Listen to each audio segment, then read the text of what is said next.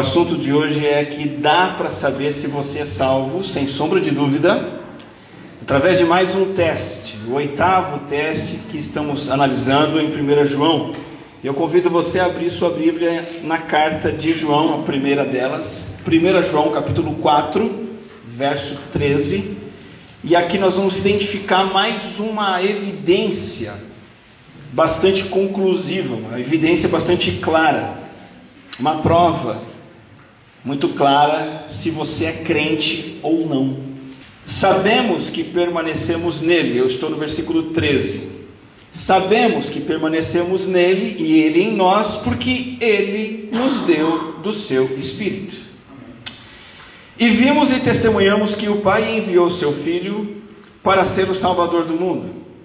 Se alguém confessa publicamente que Jesus é o Filho de Deus, Deus permanece nele e ele em Deus. Assim conhecemos o amor que Deus tem por nós e confiamos nesse amor. Deus é amor. Todo aquele que permanece no amor permanece em Deus e Deus nele. Verso 17: Dessa forma, o amor está aperfeiçoado entre nós, para que no dia do juízo tenhamos confiança, porque neste mundo somos como ele. No amor não há medo, ao contrário, o perfeito amor expulsa o medo porque o medo supõe castigo. Aquele que tem medo não está aperfeiçoado no amor. Verso 19 diz: Nós amamos, porque Ele nos amou primeiro. E se alguém afirmar eu amo a Deus, mas odiar seu irmão, é mentiroso. Pois quem não ama seu irmão, a quem vê, não pode amar a Deus a quem não vê. Ele nos deu este mandamento: quem ama a Deus, ame também o seu irmão. O apóstolo João vai nos dizer que nós sabemos, e aqui ele está dizendo o seguinte: ah, você tem esta certeza, é uma declaração enfática, é uma afirmação direta e esclarecedora. A gente pode saber que permanece em Deus e que Deus permanece em nós. É possível saber que eu estou em comunhão com Deus, que eu estou conectado com Deus, que eu, que eu tenho piedade, que eu sou salvo. Você percebeu na sequência dos versículos, depois do 13, João escreveu sobre várias coisas. Por exemplo, o pai enviou seu filho, sobre confessar a Cristo publicamente. João fala sobre amor ao próximo, mas há uma ideia central amarrando tudo isso, e é, é nessa ideia que eu quero me prender com você hoje. Porque João diz exatamente isso: nós sabemos que permanecemos nele e ele em nós, e ele continua dizendo porque ele nos deu do seu Espírito. Então hoje a, a, a nossa, o nosso estudo da palavra vai nessa direção. A salvação pessoal é demonstrada pela obra do Espírito. O Espírito me foi dado, ele age em mim, ele trabalha em mim. A marca de um cristão autêntico é ser alguém a quem Deus deu do seu Espírito. O que define um cristão genuíno que permanece em Deus é a presença do Espírito. Eu sei que eu sou de Deus porque Ele me deu o Espírito. Isso nos faz pensar num primeiro momento para um engano que existe dentro da igreja evangélica no Brasil e no mundo.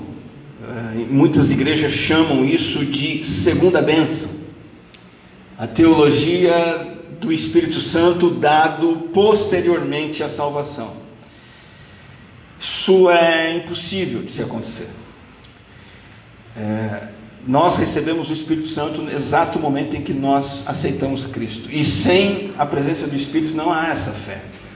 Tanto que em Efésios mesmo, capítulo 1, o apóstolo Paulo já disse quando vocês ouviram e creram na palavra da verdade, o evangelho que os salvou, vocês foram selados em Cristo com o Espírito Santo da promessa. É quando você ouviu e creu, não depois. Não mais para frente, num culto do Espírito Santo, num, num momento de, de imposição de mãos, num momento de é, impetração de algum poder adicional à salvação. Não. A salvação é um pacote completo. Ele não é um, um pacote super desenvolvido, mas é um pacote completo. Assim como um nenê nasce completo, não precisa de nada, ele só precisa se desenvolver. Assim é a nossa salvação. Nós recebemos o Espírito Santo junto. E, e, e essa experiência só precisa ser desenvolvida.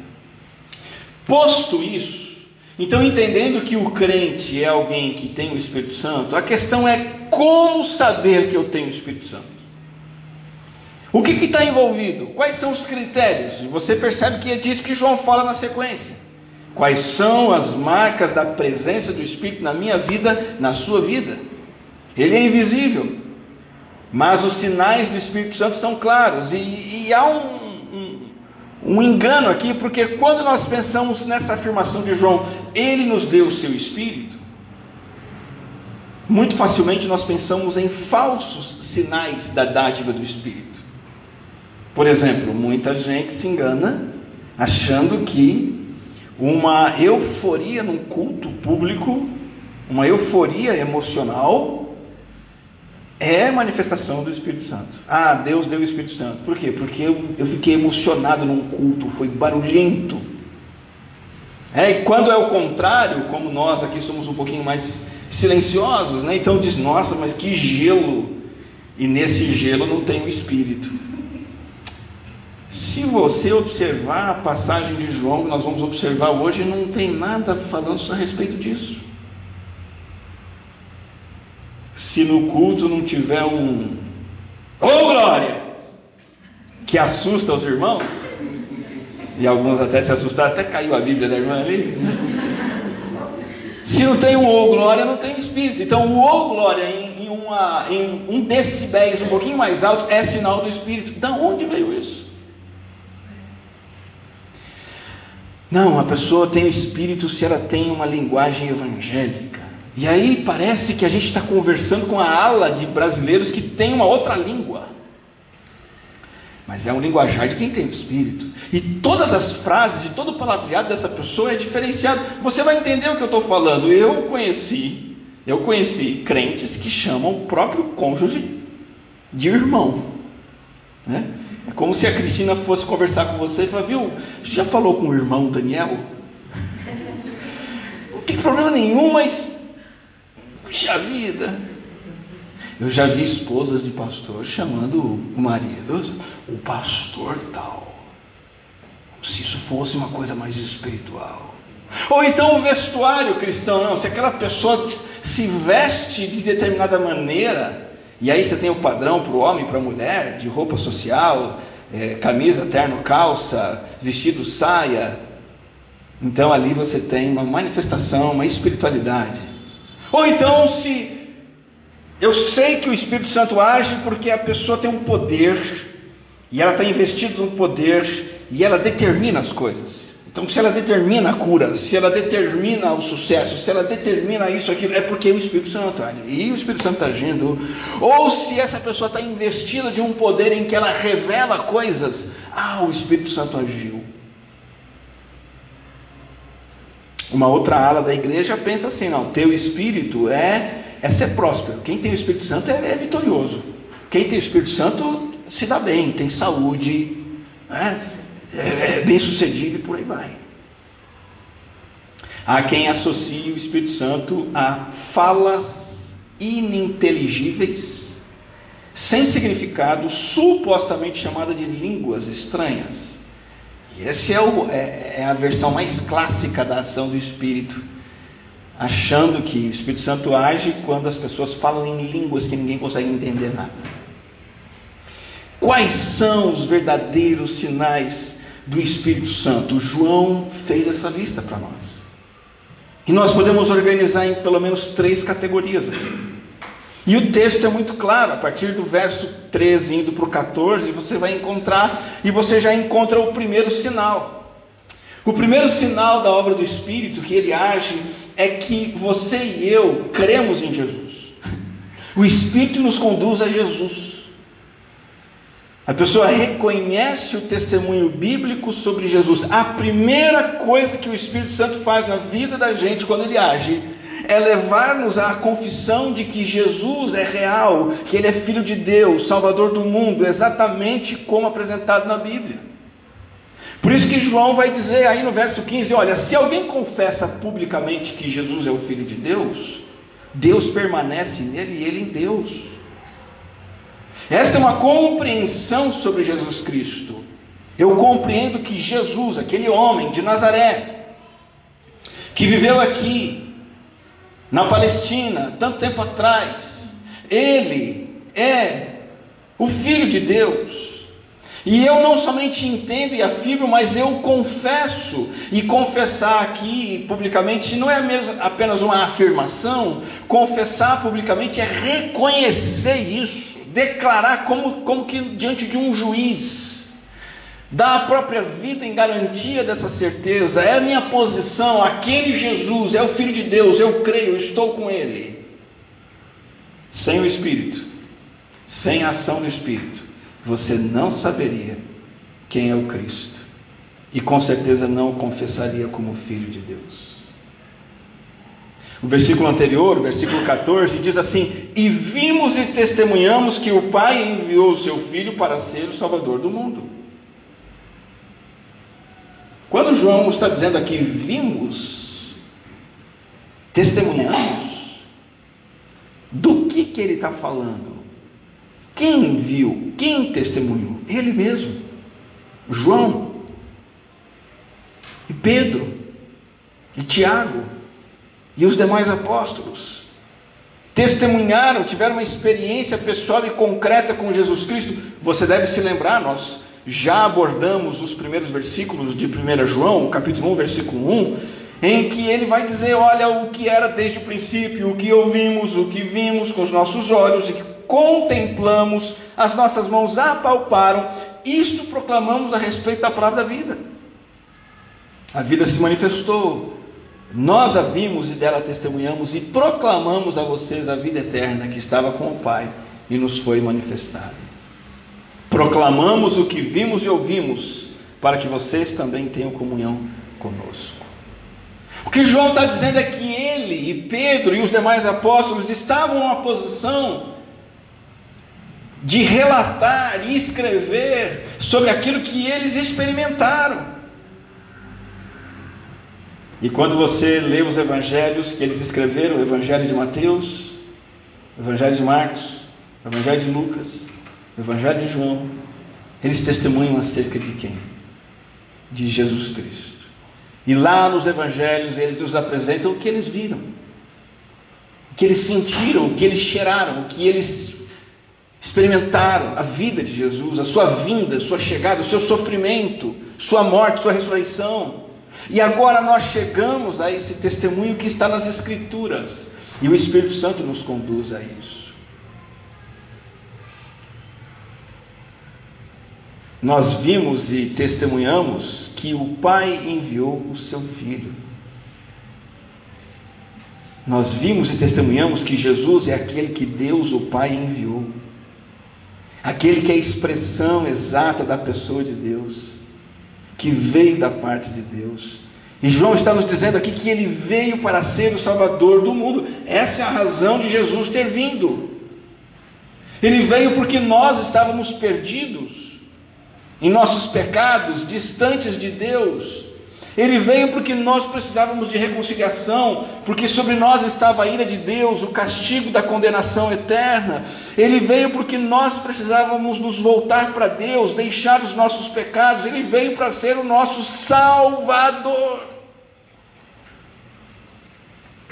Ele veio para que encontrássemos o propósito da nossa existência: conhecer, servir e honrar aquele que nos criou.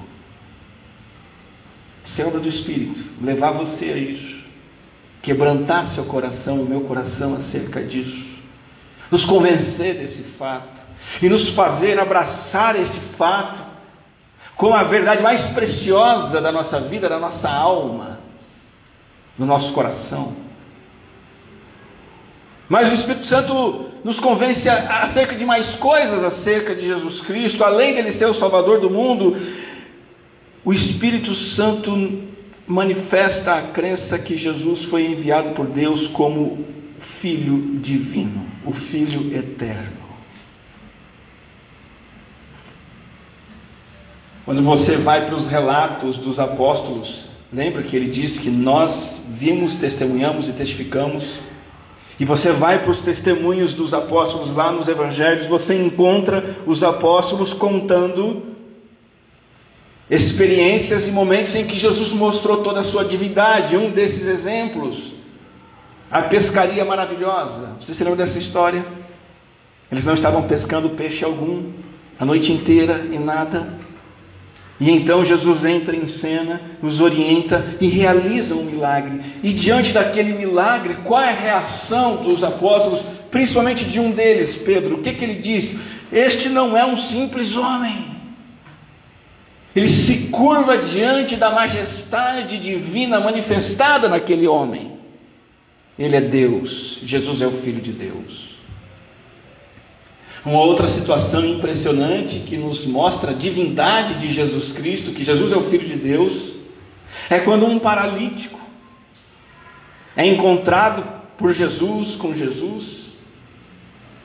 E Jesus perdoa os pecados daquele paralítico e usa de uma prerrogativa divina. Só Deus perdoa pecados, inclusive no momento que Jesus diz os seus pecados estão perdoados, fica um burburinho. E Jesus faz uma coisa extraordinária. Ele vai até o paralítico, olha para ele e diz assim: Bom, para mostrar para vocês que eu tenho autoridade para perdoar pecados, eu ordeno a esse paralítico: levanta e anda, pega teu leito. E ele se levanta e anda. Jesus não estava preocupado somente em devolver o bem-estar físico para aquele homem, ou Jesus estava reagindo a uma fé que aquele homem tinha, que era muito bonita, então Jesus o recompensou. Não. Jesus deixou claro, ele fez aquele milagre para mostrar que ele é Deus e que ele tem poder e autoridade como Deus para perdoar pecados. A Bíblia relata que Jesus é o próprio Deus. E se isso não é importante para você, se isso não quebranta o teu coração, se você não se derrama diante desse fato, você ainda não tem o Espírito trabalhando na sua vida. Você pode ter falado em línguas, você pode ter se emocionado no culto. Você pode ter visto milagres, você pode ter orado por milagres. Mas se não há um convencimento e um quebrantamento no, no teu coração acerca da pessoa de Jesus, sem chances. Existem acadêmicos, vários acadêmicos ao longo da história, estudiosos, pesquisadores, que se dedicaram a investigar o Jesus da história. O Jesus da história. Vou investigar esse negócio aí que Jesus é um personagem efetivamente real, a história não nega. E, e, vários desses pesquisadores, repórteres, arqueólogos foram atrás com o intuito de comprovar que esse Jesus era uma farsa, que era um homem qualquer ou um mito. E vários desses homens acabaram se convertendo. E via de regra, alguma coisa acontece com esses camaradas que é o seguinte: eles começam pensando assim, bom, esse Jesus aí que se conta na religião, de fato ele foi um grande homem, por isso que ele é tão importante assim, mas espera aí. Você vai para o Evangelho, você vê esse grande homem dizendo que é Deus. Que grande homem diz que é Deus? Se um homem dissesse isso, ele não seria grande, porque ele seria mentiroso. Homens grandes não mentem, não mentem, percebe? Jesus disse que ele era Deus. Então ele não é um grande homem. Porque ele poderia estar mentindo. Tá, então ele não é um grande homem, ele é um lunático. Dizer que é Deus, dizer que vai voltar, dizer que é a luz do mundo, dizer que toda autoridade foi dada para ele, dizer que todos devem segui-lo. É um maluco, um perturbado mental, com mania de grandeza mas como que um lunático, um maluco, poderia ter um impacto positivo tão grande?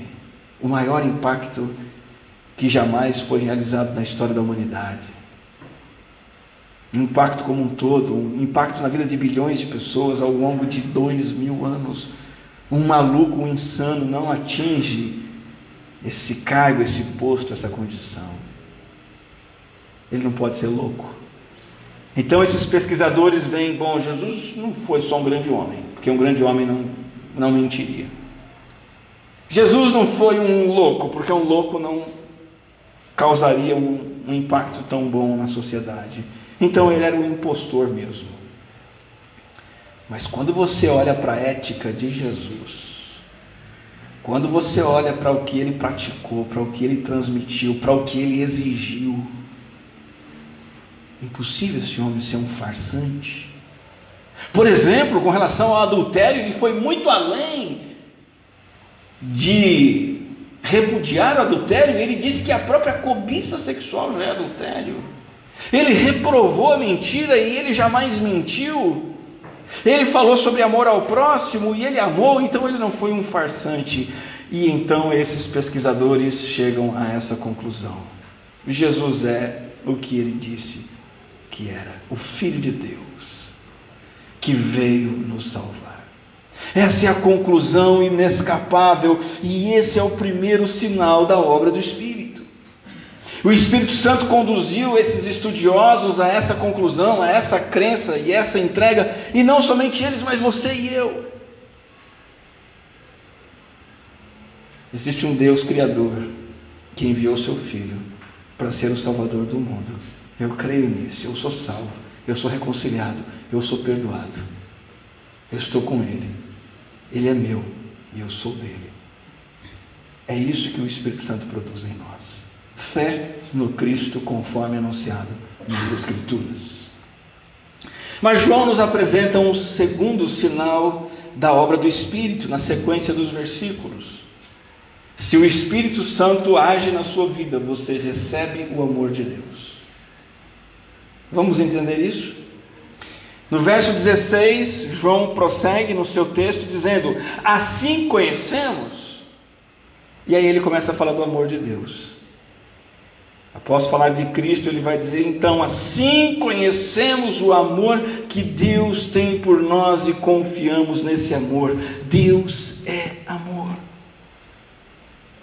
Veja que quando o Espírito Santo age na nossa vida, mais do que enxergar e aceitar a verdade a respeito de Jesus, nós enxergamos em Jesus o amor imensurável de Deus, como causa da dádiva do Cristo. Um amor que levou o Filho eterno de Deus a abrir mão de sua glória se fazer um de nós. Um amor que levou ele a se entregar ao sofrimento, à vergonha, à tortura, à morte. Por amor. E é isso que o Espírito Santo desperta em nós. Veja, o Espírito Santo não quer revelar para nós a pessoa com quem você vai se casar, revelar se você vai ficar rico ou não, se vai ser curado ou não, em que lugar você tem que, que igreja você tem que trabalhar. Essa semana eu, Neemias, ouvimos um irmão testemunhar isso. O Espírito Santo me orientou para qual igreja eu deveria trabalhar. Não, isso é uma escolha sua. Uma escolha sua feita em oração e com discernimento. Agora, aqui o texto está deixando bem claro que o Espírito Santo nos faz reconhecer o amor que Deus tem por nós e confiar nesse amor. Isso sim é obra do Espírito. Enxergar o amor de Deus por nós e nos satisfazemos nesse amor. Esse é o segundo sinal da ação do Espírito Santo na minha vida e na sua vida. Entender que Deus é amor. E todo aquele que permanece no amor, permanece em Deus e Deus nele. Quando o Espírito Santo está trabalhando na sua vida, na minha vida, a gente ganha essa convicção. Eu agora tenho uma base do meu relacionamento com Deus. Essa base é Ele me ama. Ponto. Meu relacionamento com Deus não está baseado no quanto eu mereço no quanto eu conquisto por insistência, por teimosia.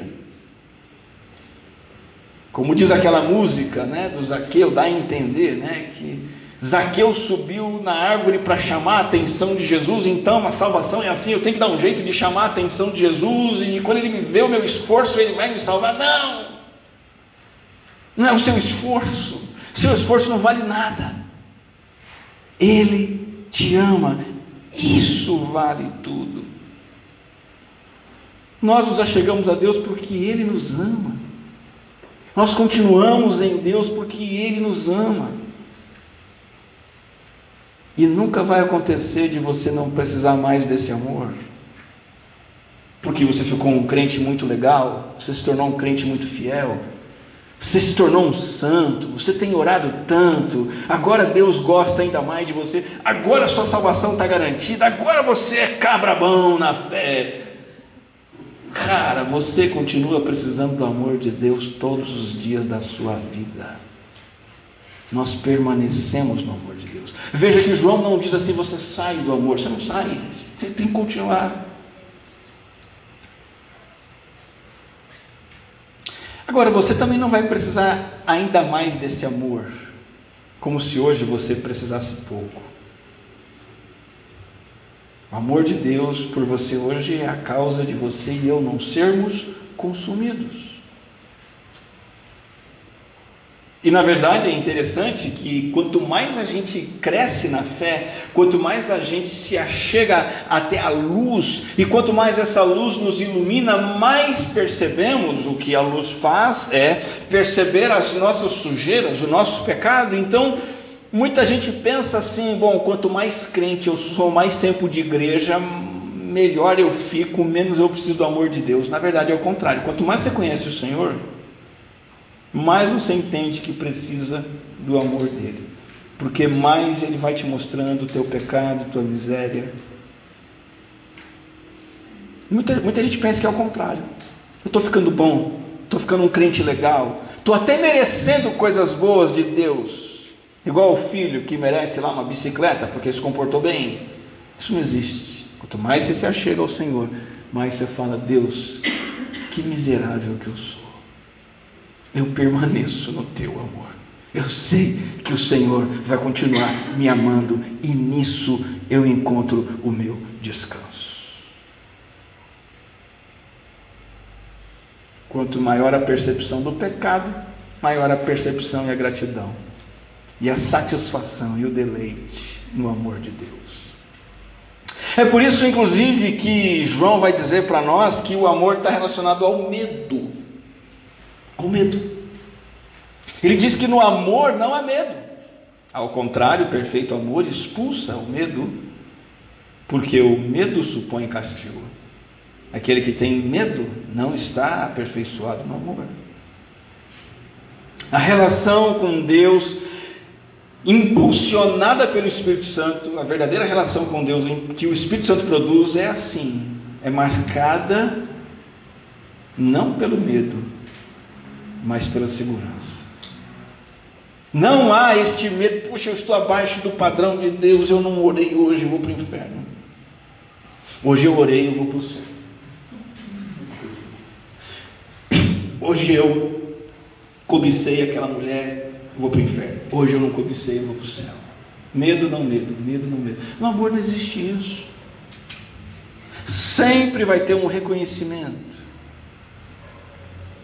por mais que esteja andando em santidade, serviço, generosidade, sempre vai ter um reconhecimento cada vez maior que eu estou abaixo do padrão de Deus e que ainda assim Ele me ama e me amou e continuará me amando. E essa é a base da minha relação com Deus.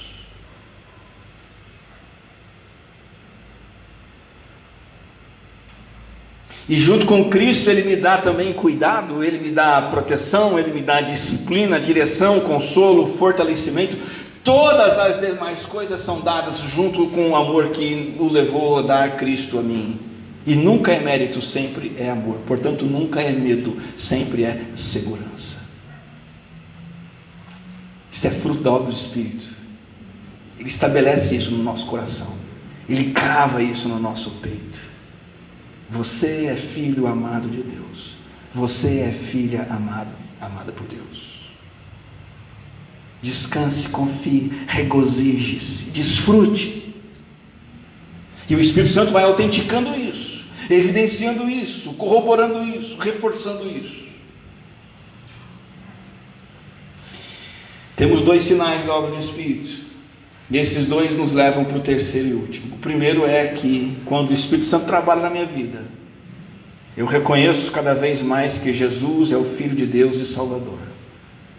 E eu aprofundo o meu conhecimento de Cristo nas Escrituras. E junto disso, segundo sinal, a experiência do amor de Deus é cada vez mais profunda. Ela expulsa o medo e me traz mais e mais descanso e deleite no Senhor. Isso leva ao terceiro sinal da obra do Espírito. Eu sei que o Espírito Santo trabalha na minha vida, assegurando a minha salvação, quando eu assumo o dever de amar o próximo. Esse é o terceiro sinal, irmão. Esse é o terceiro sinal, irmão. O Espírito Santo trabalha na nossa vida. Quando a gente assume o dever de amar os outros. Na parte final da passagem, então, João vai desenvolver essa ideia. É como que uma continuação do raciocínio. Dessa forma, o amor está aperfeiçoado entre nós. E aí João começa a dizer o seguinte: olha, o amor de Deus que vocês receberam, que expulsa o medo, ele vai ser completado. Não que ele vai amar mais, mas que esse amor foi manifestado de forma completa, ele vai ser reproduzido naqueles que ele amou. Muito simples. Você se converte, você conhece Jesus, o amor de Deus. Você vem de uma vida antes sem Jesus, em que você tem ódio no coração, mágoa, casamento tal, cacos. Você tem ressentimento com filho, com família falta de amor. Esse amor é aperfeiçoado entre nós. Essas coisas vão cair, essas coisas vão mudar, e você vai ser inundado pelo amor do alto. Então a continuação vai dizer assim: dessa forma o amor está aperfeiçoado entre nós, para que no dia do juízo tenhamos confiança, porque neste mundo somos como Ele. É muito interessante que ele diz assim: o amor é, é, é, desenvolvido, aperfeiçoado em nós, e aí algo acontece num tribunal, num dia de juízo. De fato, um dia todos nós compareceremos diante do tribunal do Senhor. E aqui João levanta uma bola, um tema, um problema. Como é que você vai estar? Qual será a sua condição? Eu pessoalmente nunca compareci diante de um tribunal. Você já foi chamado a um tribunal para resolver uma desafensa, uma, uma dívida, um crime diante de um juiz? Eu imagino que deve ficar um grande desconforto ali no tribunal. Qual será a sentença do juiz? Vai dar grande causa para mim ou para o outro? Eu vou ser condenado ou não? Olha o que João está dizendo. Um dia nós vamos prestar conta para Deus. Como é que eu vou poder estar seguro da minha sentença? Como é que eu posso ter confiança? De novo, nós voltamos ao versículo 18. Não há medo. Eu não somente não tenho medo na minha vida na terra, mas eu sei que na eternidade eu poderei comparecer diante do Senhor nesse tribunal e não ter medo. Porque eu sei que ele entregou o filho dele. Eu não tenho chance de ser absolvido nesse, nesse tribunal. Eu sou culpado. Nem passa pela minha cabeça a possibilidade de achar que numa balança moral eu fiz mais coisas boas do que más, então eu vou passar para a eternidade numa boa. Não é essa a minha confiança. Se eu olhar para os meus méritos, eu vou condenado direto para o castigo eterno.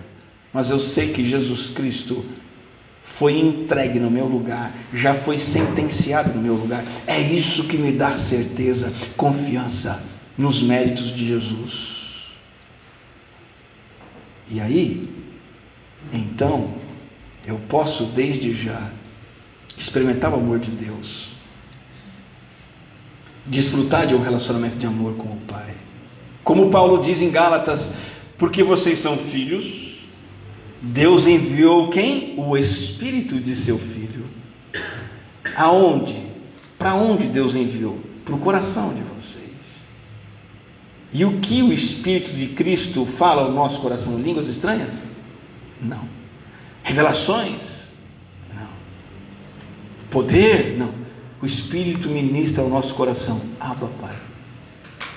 O Espírito ministra ao nosso coração um conforto. Eu sou filho amado de Deus. Eu sou filha amada por Deus. É isso que o Espírito Santo ministra ao nosso coração. Eu me relaciono com Deus como Abba. O termo Abba é um termo que se refere a Deus como Pai, Papai, com uma carga forte de intimidade, de comunhão, afeto. Eu posso chamar o Criador dos céus e da terra assim, e estou seguro nisso. E eu vou comparecer diante do tribunal, chamando esse juiz de toda a terra de papai. E junto disso haverá uma evidência na minha vida. Eu estarei amando também, porque ele me amou primeiro. Esse é o sinal da obra do Espírito. Ele me ama. Em resposta, eu amo também. Essa certeza de que Deus nos ama nos dá segurança e a reação de confiar completamente nesse Deus de amor e amar a Deus e amar os que nos cercam. Se eu sou alvo desse amor, se eu sou amado continuamente por Ele, estou seguro nisso, a ponto de estar confiante de que no juízo final não serei condenado, então eu manifesto esse amor às pessoas ao meu redor. E quem ministra isso tudo na minha vida? O Espírito Santo de Deus. Por isso que João diz: se você afirma, eu amo a Deus, mas odeia seu irmão, você é o que? Mentiroso. Pois quem não ama a sua esposa, seu marido, seu filho, seu vizinho, seu irmão da igreja,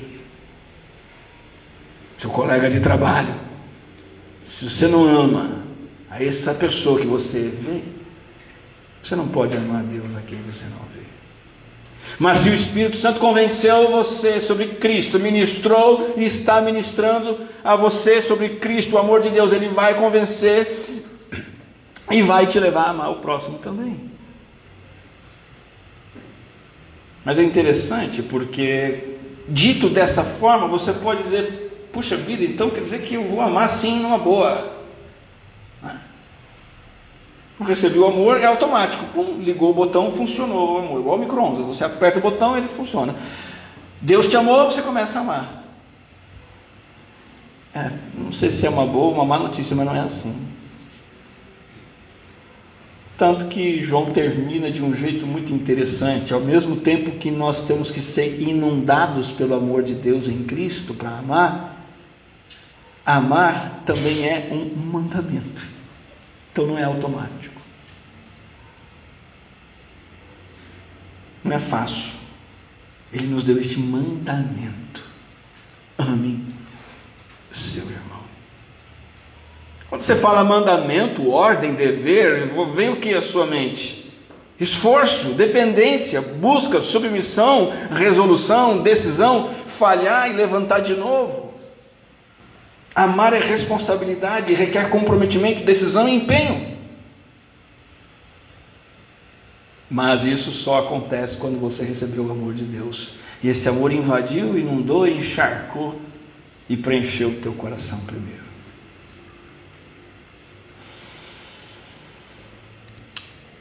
Lá em Gálatas 5, 22, o apóstolo Paulo disse que o fruto do Espírito começa com amor.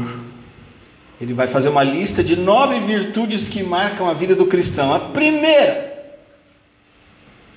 é o amor.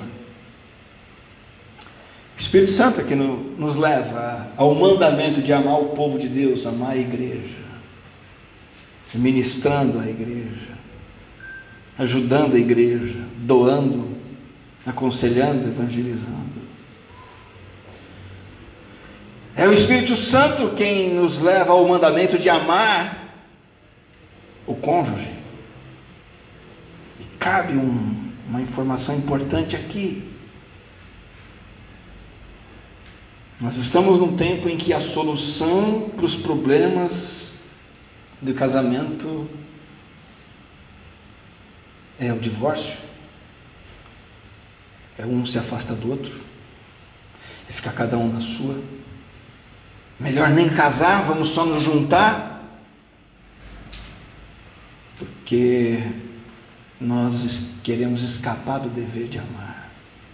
Não queremos receber o amor de Deus porque não queremos ser amados, queremos merecer, queremos ser os melhores. Mas o Espírito Santo nos leva a amar, a ter o compromisso de olhar para aquela pessoa. Eu vou continuar com ela. Vou fazer o bem por ela. Vou trabalhar o relacionamento. Vou buscar restauração. Eu vou continuar orando. Por quê? Porque o Filho de Deus se sacrificou por mim. Eu vou me sacrificar pelo meu cônjuge. E todas as outras áreas da nossa vida, igreja, casamento e todas as demais áreas, o fruto do Espírito é o amor. Dá para saber se você é crente, se você experimenta a obra do Espírito na sua vida, a obra do Espírito Santo no seu coração. Os sinais são experiências místicas? Não. Coisas extraordinárias no culto? Não. O Espírito Santo se manifesta quando alguém prevê o seu futuro? Não. Isso aí deixa para astrologia, para o tarô. Pro... Esse pessoal faz isso. Para os outros, não para nós, a gente não precisa. O Espírito Santo significa milagres acontecendo? Não. Emoções fortes? Não. Marque na sua mente, no seu coração, esses três sinais da obra do Espírito que testificam que você é crente. Você crê em Jesus, de acordo com o testemunho dos apóstolos, o testemunho da Bíblia. Você crê em Jesus como Filho de Deus, que veio do alto para ser o Salvador dos seus pecados. Você confessa publicamente na igreja, no batismo, mas é o seu cartão de visitas para onde você vai. Você é de Jesus. Eu creio em Jesus e aonde eu vou, o meu cartão de visitas é esse. Eu sou de Jesus. Vocês aí na escola são da ideologia LGBT. Vocês aí na escola são do feminismo. Vocês aí na escola são da, do, do sexo livre. Eu sou de Jesus. Eu creio em Jesus. O Espírito Santo trabalhou isso no meu coração. Segundo, eu tenho o amor de Deus no meu coração. Eu sou alvo desse amor. Essa é a base, impossível de melhorar, impossível de piorar também, no meu relacionamento com Deus. Eu não tenho medo, eu não tenho culpa, porque eu estou reconciliado diante de Deus, porque Ele me amou em Cristo Jesus. E então, esse amor está fluindo dele em mim e através de mim. Esse amor se aperfeiçoa, se completa através de mim e flui na maneira como trato esposa, filhos, como olho para os necessitados como convivo com os colegas de trabalho, até mesmo aquela escasca grossa que você tem. Sendo simpático, sendo prestativo, sendo atencioso, se importando, andando junto. É tarefa, é responsabilidade, é mandamento. Ame também o seu irmão. São essas coisas que sinalizam que você tem o Espírito. Comprovam que você é salvo. Qual a sua condição diante desses sinais? Você está dentro? Tem visto na sua vida? Siga em frente. Aperfeiçoe. Está meio fora? Está meio aquém? Está faltando? Abrace o ministério do Espírito. Busque a ação do Espírito nesse sentido. Talvez você queira conversar. Estou à disposição. Mas espero que essa mensagem tenha feito sentido para você e tenha ficado claro. Vamos orar? Feche os olhos, vamos falar com o Senhor. Aqui estamos reunidos em Teu nome, Senhor, como igreja, recebendo a ação do Teu Espírito mais uma vez, mediante a Tua palavra pregada. Produza em nós essas marcas da salvação a fé em Jesus Cristo, o deleite, a satisfação, a crença nele, como Filho de Deus e Salvador. Enche o nosso coração mais e mais com o quanto o Senhor nos ama, com amor profundo, imensurável, e que possa fluir de nós este amor. em nossos atos, em nossas palavras, através das nossas mãos, dos nossos pés, dos nossos lábios, dos nossos ouvidos. Que o amor do Senhor em nós flua através de nós, no poder do Teu Espírito, em nome de Jesus.